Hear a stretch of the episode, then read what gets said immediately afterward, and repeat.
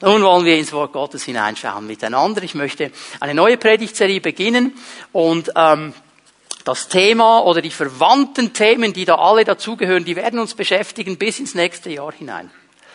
Der hat mir einige Dinge aufs Herz gelegt, über die ich sprechen werde. Ich werde heute Morgen mal die ersten paar Schritte gehen mit euch zusammen. Aber die verwandten Themen, die dann da noch dazukommen, die werden uns eine lange, lange Zeit beschäftigen. Und es hat sehr viel zu tun mit Vision. Es hat sehr viel zu tun mit Kultur des Reiches Gottes. Also auch mit uns als Pfimi Bern.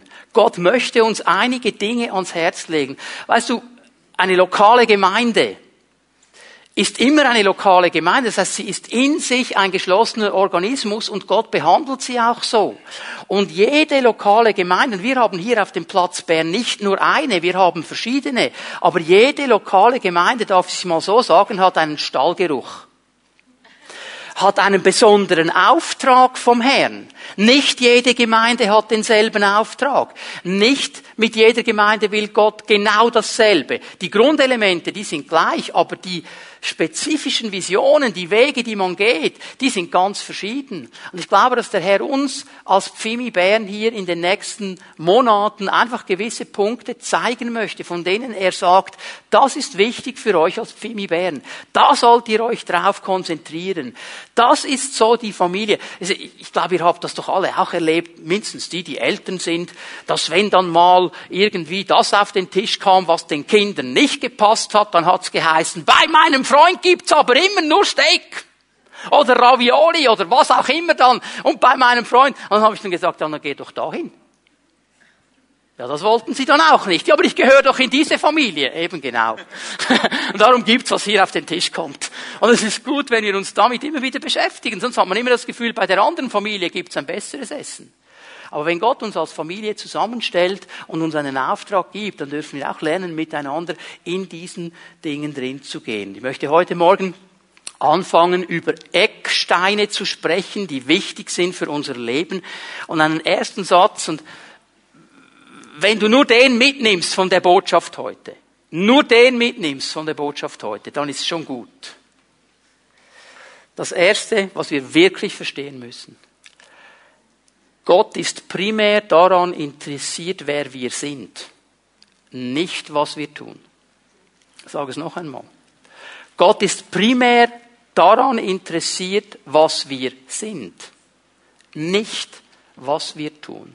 Ich weiß, wir sind hier im Westen so eine Gesellschaft, die sehr stark auf die Werke aus ist, die sehr stark auf was kann ich machen, was muss ich machen, was soll ich machen aus ist. Das wird uns von klein auf in den Schulen schon trainiert. Du musst das und das und das und mindestens das und wenn du das nicht machst, dann hast du es nicht geschafft. Sie sind sehr stark darauf trainiert, aber Gott hat mehr Interesse daran, wer wir sind als was wir tun. Religion wird immer zu Werke anspornen. Religion ist ja eigentlich nichts anderes als der Weg, den ein Mensch gehen will, um Gott zu erreichen. Und jede Religion, egal was du ihr für einen Namen auch geben willst, jede Religion hat also einen gewissen äh, Vorrat an Werken, an Gesetzen, an Dingen, die du erfüllen musst. Und wenn du das alles machst, wenn du Glück hast am Schluss, landest du dann im Himmel oder im Nirvana oder wie auch immer das dann heißt dieser äh, Religion, aber es geht um Werke. Und ich bin froh, dass wir hier nicht eine Religion predigen, sondern das Evangelium von Jesus Christus. Dass es um diese gute Botschaft geht, dass er selber Mensch geworden ist und dass er eben mehr daran interessiert ist, wer wir sind, als was wir tun. Es ist wichtig, dass wir diesen Gedanken mitnehmen. Gott will, dass wir das sind, zu was er uns geschaffen hat. Er will, dass wir das sind, zu was er uns geschaffen hat. Und ich werde heute Morgen mit euch einige Bibelstellen lesen, die sehr bekannt sind. Ich möchte dich schon im Voraus bitten, bevor wir die erste lesen, das einfach mal ganz neu auch zu lesen. Noch einmal, wir müssen verstehen, er will, dass wir das sind, zu was er uns geschaffen hat. Jetzt hör mal, ich hatte das Vorrecht, bei allen drei Geburten unserer Kinder dabei zu sein. Bei jedem der drei. Jedes Mal ein gewaltiges Wunder. Und ich kann mich erinnern, beim allerersten Mal bei unserem Erstgeborenen, ich durfte ihn dann waschen und, und bereit machen und ich wollte ihn dann zu Barbara bringen und da stand mir ein Engel in den Weg. Stopp halt! Du kannst ihn nicht zur Mutter bringen. Ich muss jetzt zuerst einen Workshop machen mit ihm, damit er weiß, wie er saugen muss, wenn er an die Brust kommt. Das ist natürlich ein Witz. Der wusste das. Das musste ihm niemand sagen. An die Brust und los ging's. Der wusste, wie das geht. Hat ihm niemand gesagt. Warum? Weil er so geschaffen worden ist. Weil Gott ihn so geschaffen hat. Also mit anderen Worten, wenn wir das sind, zu was Gott uns geschaffen hat, werden wir das tun, was er von uns möchte. Das ist der Punkt. Es musste ihm niemand einen Workshop geben, dass er jetzt saugen muss. Der wusste das. Du musst einem Vogel nicht erklären, dass er nicht für zwei Stunden tauchen kann. Der weiß das. Unser Kater weiß es übrigens auch. Wenn der Wasser sieht, flüchtet er. Und du kannst genauso wenig einen Fisch nehmen und ihn irgendwie in einen Vogelkäfig stecken. Da ist er nicht glücklich. Warum weiß er das? Er ist so geschaffen. Wenn wir das sind, zu was Gott uns geschaffen hat, werden wir das tun, was er von uns möchte.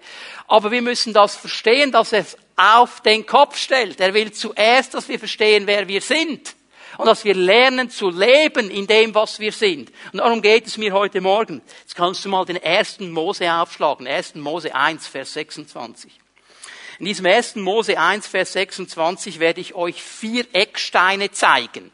Nicht alle heute Morgen, heute schauen wir uns nur den ersten an, aber in den nächsten Wochen dann die nächsten drei. Ich werde sie euch schon heute Morgen alle drei zeigen in diesem Vers.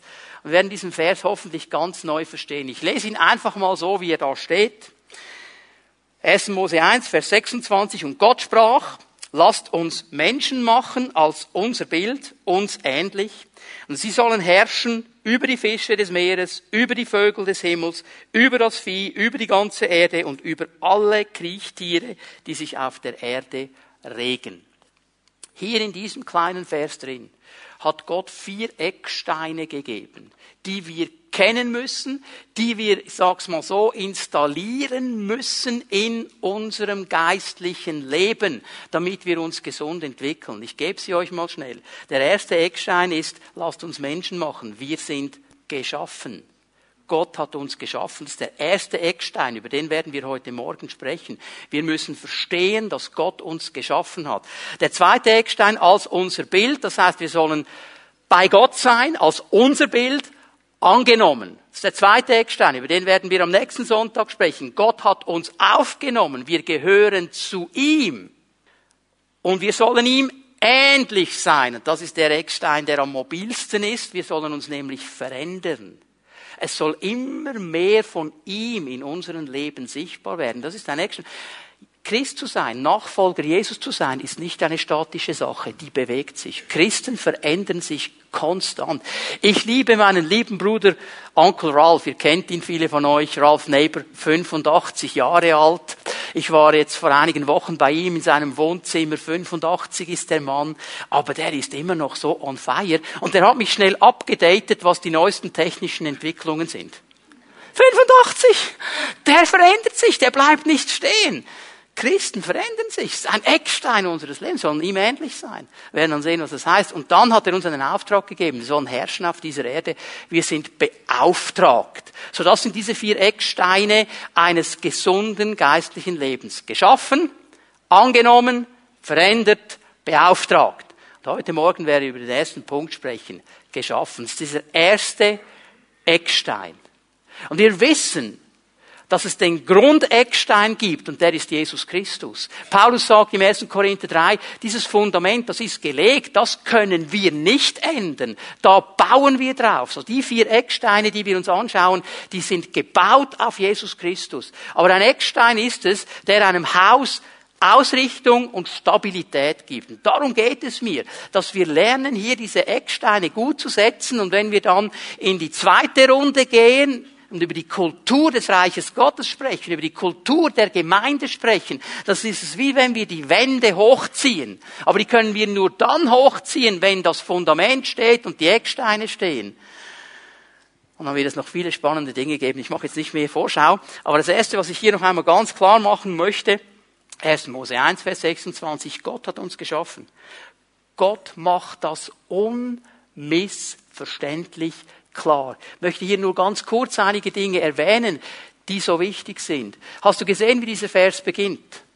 Lasst uns Menschen machen. Hör mir gut zu, du bist nicht ein Produkt des Zufalls.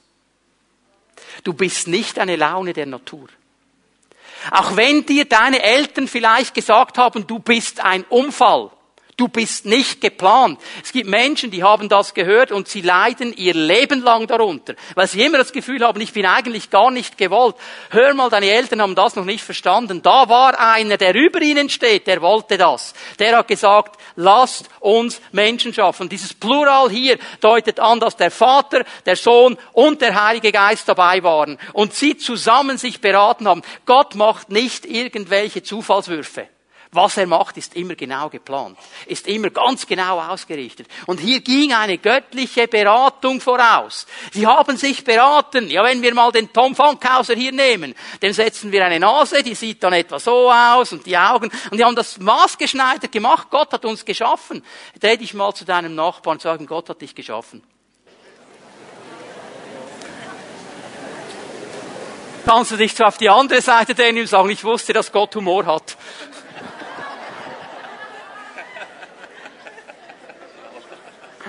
Aber weißt du, das ist das Gewaltige daran. Gott hat uns geschaffen, aber wir sind nicht 0815. Jeder von uns sieht anders aus. Natürlich, Ohren haben wir, Nasen haben wir und so. Aber wir sehen anders aus. Gott ist so kreativ und er hat uns wirklich gestylt und getuned und bereit gemacht, genauso wie du. Du musst das verstehen. Du bist von Gott geschaffen. Du bist nicht ein Zufall. Ich bin froh, dass ich nicht von einem Affen abstamme. Ja, ich meine, Orangutan, Gorilla, Schimpan, von was jetzt? Oder Cheetah, Charlie, wie heißt der denn, mein Vater? Ich weiß, wie er heißt. Er heißt Yahweh Jireh. Er ist mein Versorger. Er ist der größte Herr. Ich stamme von ihm ab. Ich habe eine Identität. Ich bin nicht ein Zufallsprodukt. Es ist nicht eine Amöbe, die irgendwann mal gesagt hat, jetzt stinkt's mir in dieser Ursuppe, jetzt krieche ich mal ans Land. Und dann hat sie da herumgekrochen für eine, drei, vierhundert Millionen Jahre. Und irgendwann hat sie gesagt, mir gefällt's nicht mehr auf der Erde, jetzt kriegt sich auf einen Baum hoch. Und dann hat sie da ein bisschen auf dem Baum herumgeturnt, ein paar Millionen Jahre, hat irgendwo einen Schwanz bekommen, ist herumgeturnt und irgendwann hat sie gefunden, jetzt gefällt's mir nicht mehr da oben, jetzt gehe ich mal nach unten und werde eine Echse und ist als Echse herumgedüst und irgendwann ein paar Millionen Jahre später war es ein Mensch. Ja, wunderbar, ich brauche mehr Glauben, um an das zu glauben, weder an einen Schöpfer, der das Universum erhält. Also ehrlich.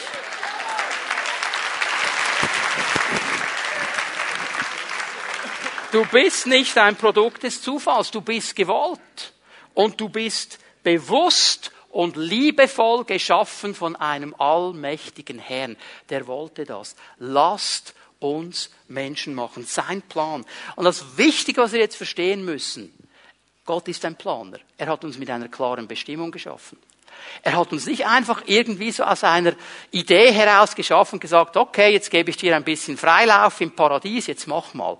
Gott hat eine klare Bestimmung, ein klares Ziel. Er hat eine klare Vision über jedem Einzelnen von uns, eine Idee. Und da müssen wir hinkommen, weil wir verstehen müssen, nur dann, wenn wir in dieser Bestimmung drin sind, werden wir ein erfülltes Leben haben.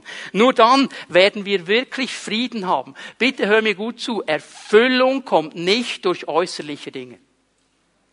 Erfüllung kommt nie von außen.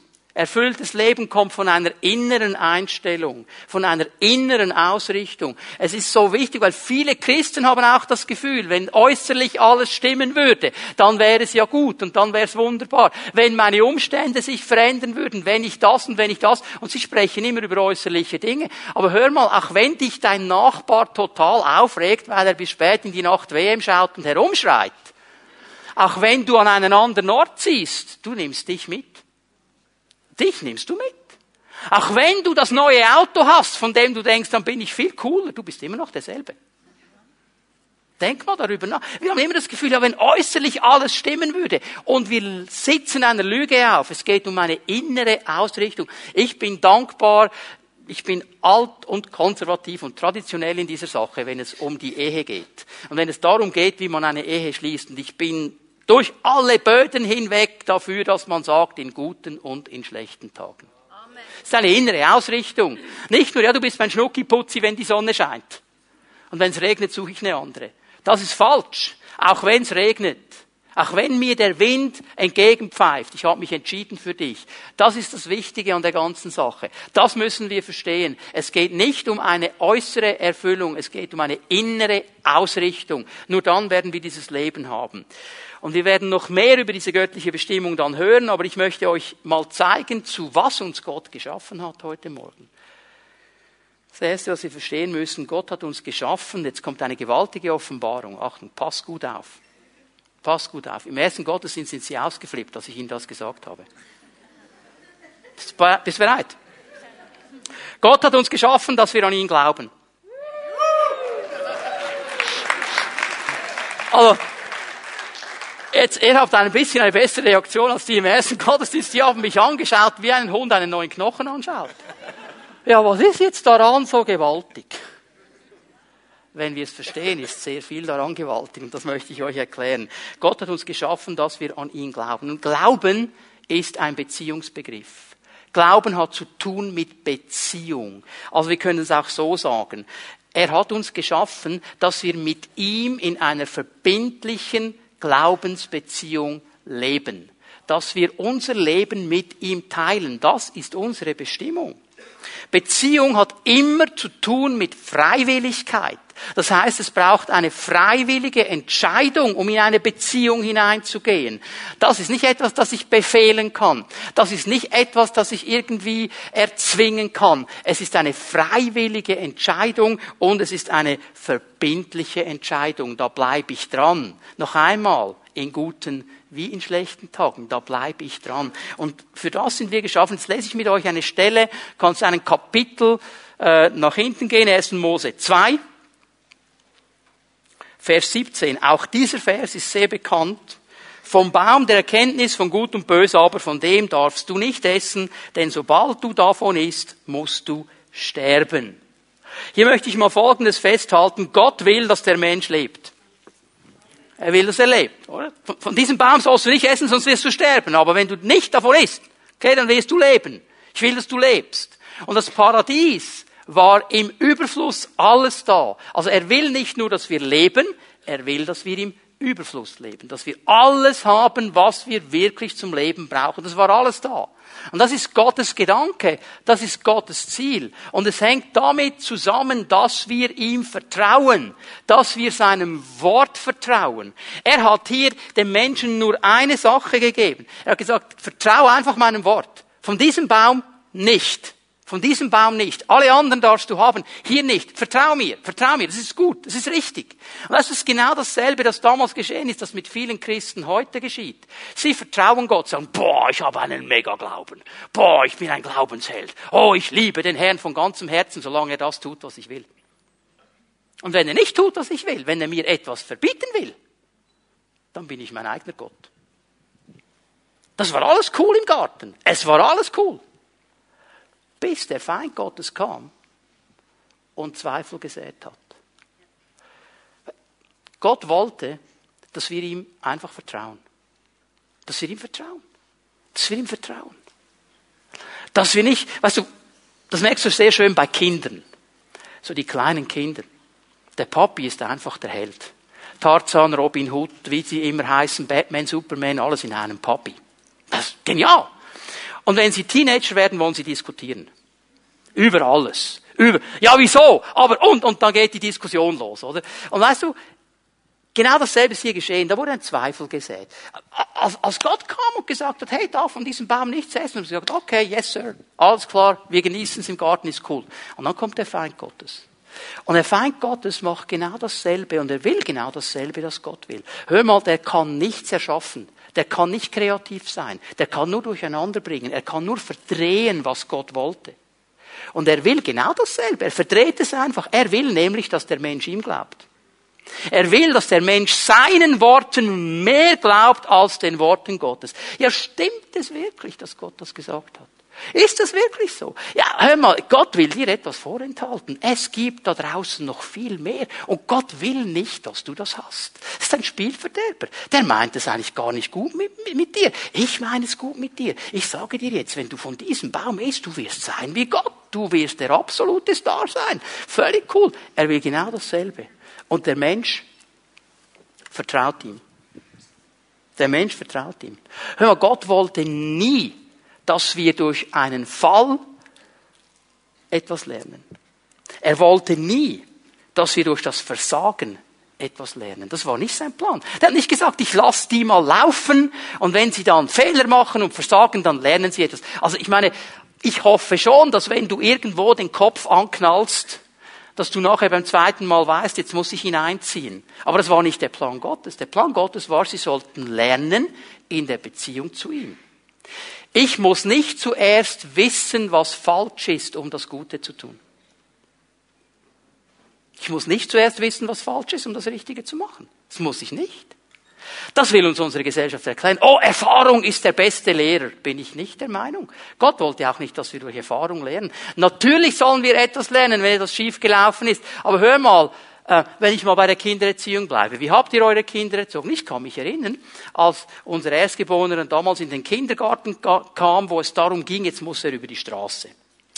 Da habe ich ihm gesagt, okay, Joshua, Jetzt läufst du einfach raus und lässt dich von einem Auto überfahren. Und dann hast du erfahren, dass du nicht einfach rauslaufen darfst. Das wäre der Schluss, oder? Erfahrung ist der beste Lehrer. Das ist Quark. Weißt du, was ich wollte? Ich wollte, dass meine Kinder einfach meinem Wort vertrauen. Dass ich ihnen nämlich gesagt habe, wenn du an den Zebrastreifen kommst, links, rechts, links, rechts, links, fünfmal, mindestens fünfmal. Gut hören. Einen leichten Schritt, links, rechts, links, rechts, links, rechts. Ja, aufpassen, dass, ich wollte einfach, dass sie mir vertrauen, dass es nicht gut ist, dass wenn sie unter das Auto kommen. Erfahrung ist nicht der beste Lehrer. Es geht um dieses Vertrauen. Es geht um dieses Glauben. Es geht darum zu sagen, Herr, ich glaube dir, dass du in deinem Wort zu mir sprichst und ich tun kann, was dein Wort mir sagt und ich ein erfülltes Leben haben werde. Dass ich dir vertrauen darf, dass du einen guten Plan hast für mein Leben und wir miteinander vorwärts gehen. Das ist der ganz große Punkt. Und weißt du, was interessant ist? Ich finde im Wort Gottes heraus, dass der Mensch, es gibt so viele Stellen, nicht glauben will. Schauen wir uns mal einige an. 4. Mose 14, Vers 11. 4. Mose 14, Vers 11. Der Herr sprach zu Mose, wie lange noch will mich dieses Volk verachten? Wie lange noch will es nicht an mich glauben? Hast du das gesehen? Er sagt nicht, kann es nicht an mich glauben. Er sagt, will es nicht an mich glauben. Die haben sich entschieden, wir wollen diesem Gott nicht glauben. Und dann sagt er noch etwas, trotz all der Zeichen, die ich in seiner Mitte getan habe. Von was spricht er hier? Mehr geteilt, Pharaos Streitmacht ersäuft, Wolkensäule, Feuersäule, Wasser aus dem Felsen, genug zu essen, Schuhe gehen nicht kaputt, Kleider gehen nicht kaputt. Davon spricht er, trotz all dieser Dinge, trotz all dieser Dinge sagen sie, ich will nicht glauben. Wenn Leute mir sagen, ja, so, weißt du, ich muss dahin und dahin, ich muss die Zeichen sehen und die Wunder sehen und diese Dinge sehen, das wird meinen Glauben aufbauen. Nein. Nein. Es wird dich vielleicht in deinem Egoismus bestärken. Aber den Glauben wird es nicht aufbauen. Was sagt er hier? Sie wollen nicht glauben, trotz all der Zeichen. Die Zeichen führen nicht dazu, dass du dann der Glaubensheld wirst. Denk mal darüber nach. Das ist das Wort Gottes hier. Sie wollten nicht glauben. 5. Mose 9, Vers 23. Und als der Herr euch von Kadesh Barnea ziehen ließ und sprach, steigt hinauf, nehmt das Land in Besitz, das ich euch gegeben habe, da widersetztet ihr euch dem Befehl des Herrn, eures Gottes, und vertrautet nicht auf ihn, hörtet nicht auf seine Stimme. Er hat ihnen gesagt, ich gebe euch dieses Land. Ich bin mit euch. Ich bin der, der euch hineinführt in dieses Land. Sie wollten ihm nicht vertrauen. Sie wollten nicht auf sein Wort hören. Der Mensch seit diesem Moment, wo er seine Knie gebeugt hat vor dem Feind Gottes, hat ein innerliches Problem, dem Herrn wirklich zu vertrauen. Und das müssen wir überwinden. Dass wir nicht Menschen sind, die sagen, ja, okay, bis zu einem gewissen Punkt glaube ich dir, aber nicht durch alle Böden hindurch. Wir sind geschaffen, um an ihn zu glauben. Ich gebe euch jetzt ein Wort von Jesus, Johannes 3. Johannes 3, ab Vers 12 da ihr mir nicht einmal glaubt, wenn ich über die irdischen Dinge zu euch rede, wie werdet ihr mir dann glauben können, wenn ich über die himmlischen Dinge zu euch rede? ihr glaubt mir nicht, wenn ich euch natürliche, irdische Dinge erkläre, sagt Jesus. Wie werdet ihr mir glauben, wenn ich über himmlische Dinge rede, die so viel weiter weg sind? Und so viele Christen, die glauben nicht an natürliche Dinge. Die glauben nicht, dass es Veränderung geben kann. Oh, das war schon immer so in meiner Familie und ich bin halt so und ich kann das nicht ändern. Sicher? Ja, wenn du nicht an die natürlichen Dinge glaubst. Ich gehe in einen Stauffacher, ich gehe in eine Thalia-Buchhandlung und ich sehe Dutzende von Büchern von Leuten, die nicht an Jesus glauben, die dir sagen, du kannst aufhören zu rauchen, du kannst abnehmen, du kannst, du kannst, du kannst. Und sie preachen diese Botschaften. Viele Leute erleben ohne Jesus, dass sie das können. Ob sie es dann halten können, ist die zweite Frage. Aber so viele Christen sagen, ja, bei mir gibt's keine Veränderung mehr. Und sie kennen den Herrn der Herren und den allmächtigen Gott und sagen noch, ich glaube an den. Denk mal darüber nach. Wie sieht es wirklich aus mit deinem Glauben? Wir sind geschaffen, um an ihn zu glauben. Vers 13. Es ist noch nie jemand in den Himmel hinaufgestiegen. Der Einzige, der dort war, ist der, der aus dem Himmel herabgekommen ist, der Menschensohn. Er spricht hier zu einem Pharisäer. Er spricht zu einem Schriftgelehrten. Er spricht zu der Gruppe von Menschen, die gesagt haben, wir wissen, wie Gott ist. Wir wissen alles über ihn. Wir haben die Schrift studiert. Wir sind die Spezialisten. Und er sagt, Leute, wie wollt ihr wissen, wie er wirklich ist? Ihr wart noch nie da aber ich bin von ihm gekommen. Ich war in Ewigkeit mit ihm zusammen. Und jetzt bin ich hierher gekommen, um euch zu sagen, wie er ist. Also, wir sollen ihm glauben. Wie Mose damals in der Wüste die Schlange erhöhte, so muss auch der Menschensohn erhöht werden, damit jeder, der glaubt, in ihm das ewige Leben hat. Jeder, der glaubt, in ihm das ewige Leben hat. Die Israeliten wussten, von was er hier spricht. Sie kannten diese Geschichte, als sich das Volk wieder einmal geweigert hat zu tun, was Gott wollte. Und diese Schlangen kamen als Strafe. Und dann der Herr gesagt hat, hey, nimm eine bronzene Schlange und nagle sie an dieses Kreuz. Und jeder, der die Schlange anschaut, wird geheilt werden auf der Stelle. Sein Bild, ein Typus auf Jesus Christus. Jeder, der glaubt wird in ihm das ewige Leben haben. Vers 16, diesen Vers kennen wir. Gott hat die Welt, hat der Welt seine Liebe dadurch gezeigt, dass er seinen einzigen Sohn für sie hergab, damit jeder, der an ihn glaubt, das ewige Leben hat und nicht verloren geht. Wir sind geschaffen, um an ihn zu glauben, damit wir nicht verloren gehen, damit wir da sind, wo Gott uns haben möchte. Er wollte nie, dass ein Mensch verloren geht.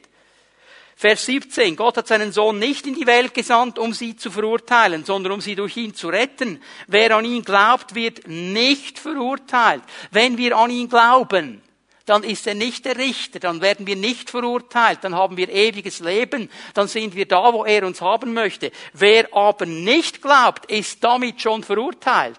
Nun, wer, wer, wer ist jetzt hier der Auslöser? Ist es der Herr? Der sagt, die einen, die will ich in meinem Reich, die anderen will ich nicht. Wer nicht glaubt.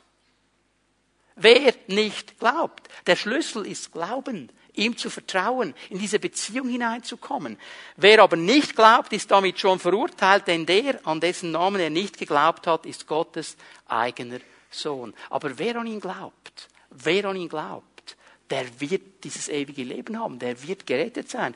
Jetzt gehen wir zu Johannes 6, Vers 28. Da fragten sie ihn, was für Dinge müssen wir denn tun, um Gottes Willen zu erfüllen?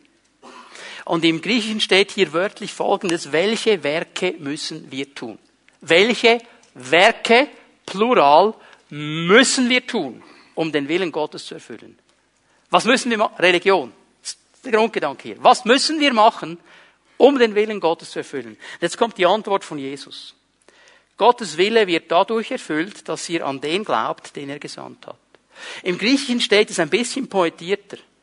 Im Griechischen heißt es wörtlich, das ist das Werk Gottes. Singular. Hast du es gesehen? Sie fragen plural, welche Werke müssen wir tun? Jesus sagt, hey, gute Botschaft. Ein Werk. Ein Werk reicht. Nur eine Sache reicht. Es braucht nicht mehr. Und was ist die eine Sache? Dass ihr an den glaubt, den der Vater gesandt hat. Wir sind geschaffen, um zu glauben. Das ist unsere Bestimmung. Das ist unsere Bestimmung. Also der zweite Punkt, den ich euch zeigen möchte, ist, dass wir geschaffen sind, dass wir durch Glauben leben. Ja, jetzt schauen mich einige wieder komisch an, ja, das hat er jetzt doch gesagt. Nicht ganz. Ich werde erklären, was der Unterschied ist. Wir sind einmal dazu geschaffen, dass wir an ihn glauben. Wir sind dann aber auch geschaffen, dass wir im Glauben leben. Lass uns mal Römer 1 aufschlagen. Römer 1, Vers 17. Römer 1, Vers 17 erklärt uns Paulus Folgendes. Im Evangelium wird die Gerechtigkeit Gottes geoffenbart. Sie wird gezeigt in diesem Evangelium. Und dann kommt dieser interessante Satz, und ich gebe den jetzt mal wirklich so äh, nieder, wie er, wieder, wie er steht im Griechischen, wie auch die älteren deutschen Übersetzungen das sehr genau wiedergeben. Aus Glauben zum Glauben. Aus dem Glauben hinaus in den Glauben hinein.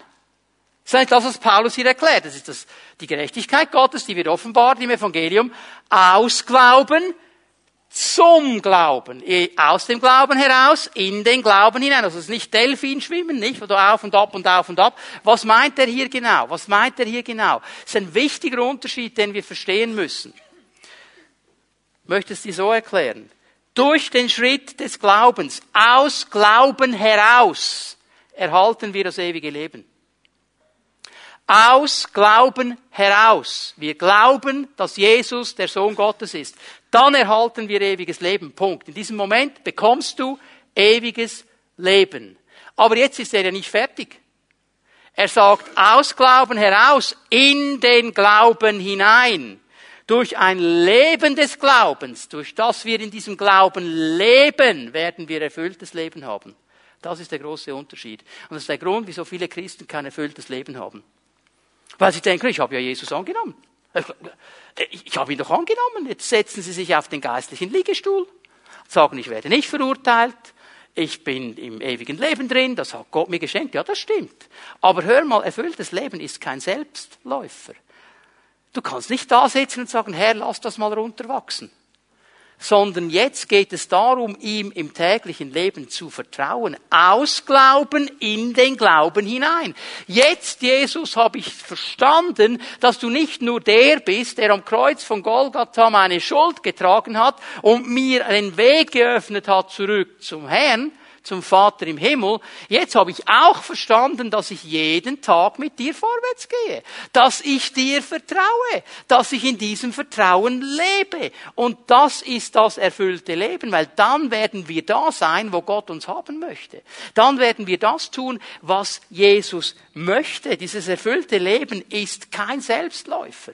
Und hier, genau hier, Jetzt mach mit mir nochmal den Zeitsprung zurück ins erste Buch Mose, ins zweite Kapitel. Das hatten sie doch, oder? Sie waren in diesem Garten drin. Sie hatten Beziehung mit Gott. Der kam jeden Abend in den Garten. Und es war ein erfülltes Leben. Völlig erfülltes Leben. Sie hatten alles, was sie brauchten. Und genau hier setzt der Feind an mit der Versuchung. Und die Versuchung, die will uns nur dazu bringen, dem Herrn nicht zu vertrauen. Die Versuchung hat nur das eine Ziel, uns zweifeln zu lassen an dem, was Gott sagt. An seiner Güte, an seinem Charakter, an seinem Wesen. Die Versuchung will uns wegnehmen aus diesem engen Wandel mit ihm. Weißt du, was das Gute ist? Genau hier setzt der Heilige Geist an. In Johannes 16 nämlich sagt Jesus über diesen Heiligen Geist, dass er drei Aufgaben hat. Er hat die Aufgabe zu überführen von Gerechtigkeit, von Sünde und von Gericht. Gerechtigkeit, Sünde, Gericht. Wenn du zu Johannes 16, Vers 9 gehst, erklärt Jesus ganz detailliert, was es ist. Und ich möchte vor allem auf diesen Vers 9 gehen. Er wird sie überführen von Sünde. Und was ist die Sünde?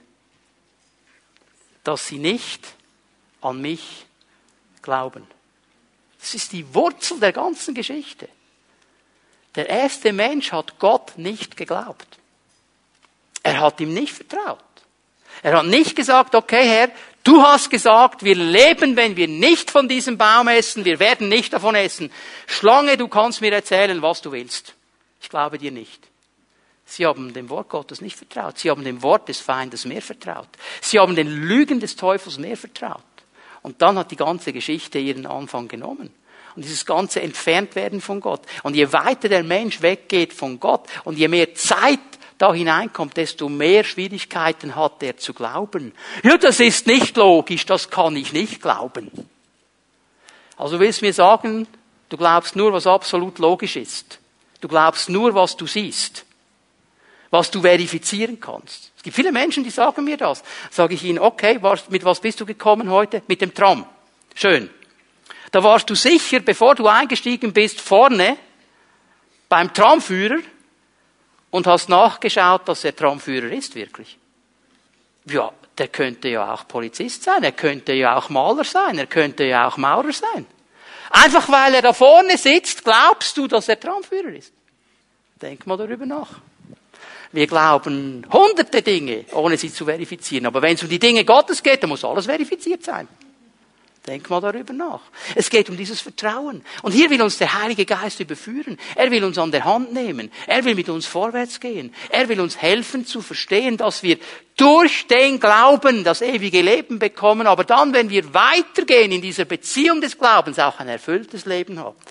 Johannes 20, Vers 31. Was hier berichtet ist, wurde aufgeschrieben. Jetzt kommen zwei Begründungen. Damit ihr glaubt. Was sollen wir glauben?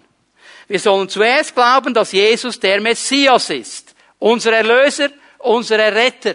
Der, der uns zurückbringt zum Vater. Aus Glauben. Und dann sollen wir auch glauben, damit ihr durch den Glauben in den Glauben hinein, in seinem Namen das Leben habt. Das erfüllte Leben. Stehen wir? Wir sind geschaffen, um an ihn zu glauben. Wir sind geschaffen, um im Glauben zu leben. Das ist das Ziel. Das ist das Design. Das ist das, was Gott in unsere Leben hineingelegt hat. Und wir müssen lernen, hier diese Schritte zu gehen. Und nicht nur darüber zu sprechen, dass wir Glaubende sind, sondern so zu leben dass wir immer wieder mutig an der Hand Gottes Schritte tun und vorwärts gehen, wenn er uns führt. Und er führt uns so gerne. Er hat gesagt, meine Schafe hören meine Stimme. Meine Schafe hören meine Stimme. Das ist eine Verheißung des Wortes Gottes. Aber ich höre doch auf zu sagen, ja, aber wie kann ich denn die Stimme Gottes hören? Ich sage, aber Herr, ich bin ein Schaf. Ich höre sie. Ich höre sie. Du hast gesagt, deine Schafe hören deine Stimme. Ich bin ein Schaf von dir. Will doch gar nicht darüber, wir denken darüber nach, wie schwierig es sein könnte, das. Gott macht es uns einfach. Meine Schafe hören meine Stimme. Ja, dann sei doch einfach Schaf und vertraue ihm. Er wird schon so reden, dass du es verstehst. Ich meine, hey, wenn ich mal lese, was da geschehen ist im Alten Testament, der eine Kerl, der sagt, ich bin ein Prophet und doch seine eigene Geschichte durchziehen will. Obwohl er gewusst hat, was Gott eigentlich sagt. Da kann Gott sogar einem Esel noch den Mund auftun. Gott findet schon einen Weg, zu mir zu reden und zu dir auch. Aber wir machen es so kompliziert und wir vertrauen ihm nicht. Wir vertrauen ihm nicht. Ich vertraue ihm, dass er mein Leben in die Hand nimmt. Ich möchte euch noch eine Stelle geben aus Hebräer 12. Vers 1 kennen wir, wir sind von dieser großen Schar von Zeugen umgeben, die uns da ermutigen in unserem Kampf des Glaubens, in unserem Rennen des Glaubens. Und dann ist interessant, wie er sagt, darum wollen wir wie die Läufer bei einem Wettkampf mit aller Ausdauer dem Ziel entgegenlaufen. Wir bleiben da dran, wir bleiben im Glauben. Wir wollen alles ablegen, was uns beim Laufen hindert, uns von der Sünde trennen. Was ist die Sünde? Dass sie mir nicht vertrauen.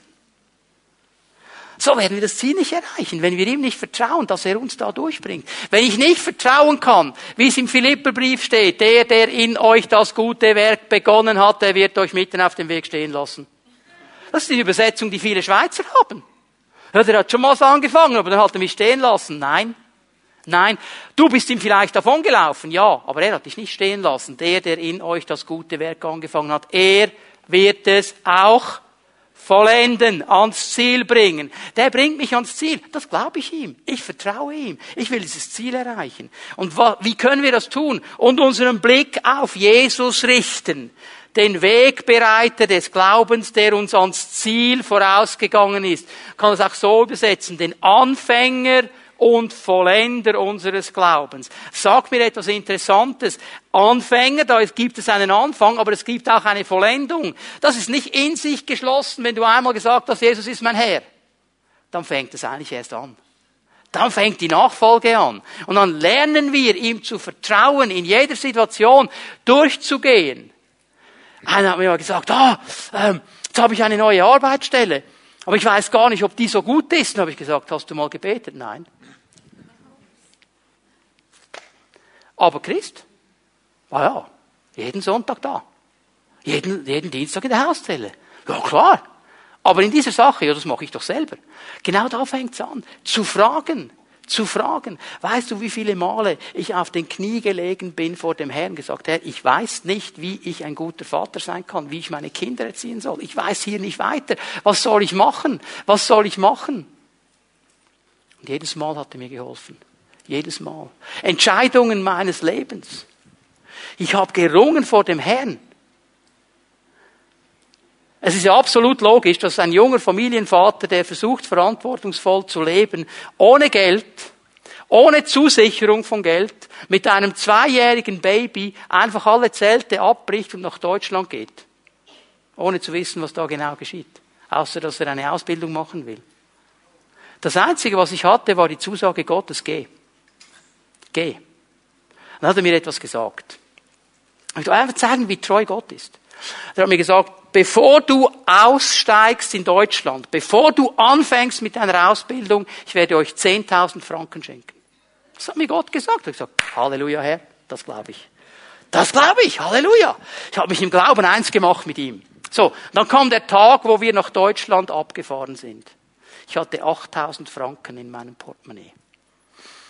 Als wir drei Stunden später ausgestiegen sind in Deutschland, hatte ich 10.000. Wollt ihr wissen, wie das ging? Ja. Das ist interessant. Ein Freund von mir kam auch mit in diese Ausbildung. Und der hatte einen, ein Motorrad. Und das wollte er noch verkaufen, bevor er in die Ausbildung geht. Und an diesem Morgen kam noch einer und hat dieses Motorrad angeschaut, hat eine Runde gedreht. Und äh, hat gesagt, ja, yeah, das ist nicht so das, was ich gesucht habe. Ich weiß nicht, ob ich das wirklich kaufen will. Und mein lieber Bruder hat gesagt, komm, dreh doch noch eine Runde, probier noch mal, gib mal so richtig Gas und so. Und ist der noch einmal losgefahren, da hat er gebetet. Gesagt, Herr, Herr, wenn ich dieses Motorrad verkaufen kann, wenn ich dieses Motorrad verkaufen kann, zu diesem Preis, dann schenke ich Leist 2000 Franken. Halleluja. Der kommt zurück, steigt ab, sagt, ich kaufe das Teil. Ich, ich, ich bin auf der Autobahn am Fahren, oder? Und er erzählt mir die Geschichte und plötzlich steckt er mir 2000er Noten um die Ohren. Ich habe gar nicht verstanden, was hier abgeht. Ich war so in der Geschichte drin und habe gedacht, hey, du bist so cool. Du bist absolut treu. Du hast mir gesagt, wenn wir in Deutschland anfangen, haben wir 10.000. Beim Abfahren hatte sie noch nicht, beim Ankommen hatte ich sie. Halleluja. Der Herr ist treu. Aber du musst ihm vertrauen. Er ruft uns in dieses Vertrauen hinein. Und er ruft uns, Schritte zu tun. Und das es beginnt damit zu sagen, Herr, hier bin ich, ich will dir vertrauen. Ich will dir vertrauen. Ich nehme deine Hand. Ich nehme deine Hand. Ich will mit dir vorwärts gehen. Dazu sind wir geschaffen. Und du wirst merken, wenn du anfängst, diese Schritte zu tun, du wirst merken, das ist genau das, zu was ich geschaffen bin. Zu was ich eigentlich bereitet bin. Zu das, was Gott eigentlich wollte von mir. Und er ist interessiert, dass wir das verstehen. Denn wenn wir das verstehen, weil er eben mehr daran interessiert ist, wer wir sind, dann werden die Werke kommen. Ohne großen Stress. Ihr seid das Werk Gottes, Epheser 2. Geschaffen in Christus Jesus, um gute Werke zu tun, die er schon im Voraus vorbereitet hat.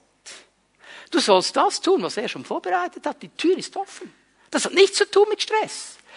Es hat zu tun mit diesem Vertrauen, Herr, du wirst mir Dinge geben, die vorbereitet sind, wo ich hineinkommen kann. Ich vertraue dir, dass das geschieht. Ich vertraue dir, dass das geschieht. Wir sind geschaffen. Das ist der erste Eckstein. Und ich möchte dich ermutigen, dafür zu kämpfen, dass das tief in deinem Herzen, in deinem Geist verankert ist. Dieses tiefe Wissen, ich bin geschaffen. Nur so können wir das Haus wirklich bauen und ausrichten. Darf ich euch einladen, dass wir aufstehen miteinander? Die Lobpreisgruppe wird noch einmal nach vorne kommen, werden den Herrn noch einmal anbeten miteinander. Und ich möchte dich einladen, dass du dein Herz öffnest für den Geist Gottes. Lass ihn diese Zeit, wo wir vor ihm stehen, zu deinem Herzen sprechen. Lass dich herausfordern von ihm. Lass dich ermutigen, an seiner Hand vorwärts zu gehen. Du bist geschaffen, um an ihn zu glauben. Und du bist geschaffen, um aus Glauben zu leben. Das ist das, was Gott dir geschenkt hat. So sieht er dich. Wir wollen auch heute Morgen in diesem Gottesdienst einfach die Möglichkeit geben, Gebet zu empfangen, Segnung zu empfangen, dir die Möglichkeit geben, auch dem Herrn eine Antwort zu geben auf das, was er dir gezeigt hat. Ich möchte bitten, dass die Zellenleiter, die hier sind, sich gleich jetzt bereit machen und hier nach vorne kommen, dass ihr euch bereit macht, mit Menschen zu beten, Menschen auch zu segnen. Und ich möchte dich einladen heute Morgen, wenn du hier bist und du hast nie diesen ganz, ganz bewussten Schritt gemacht zu Jesus Christus.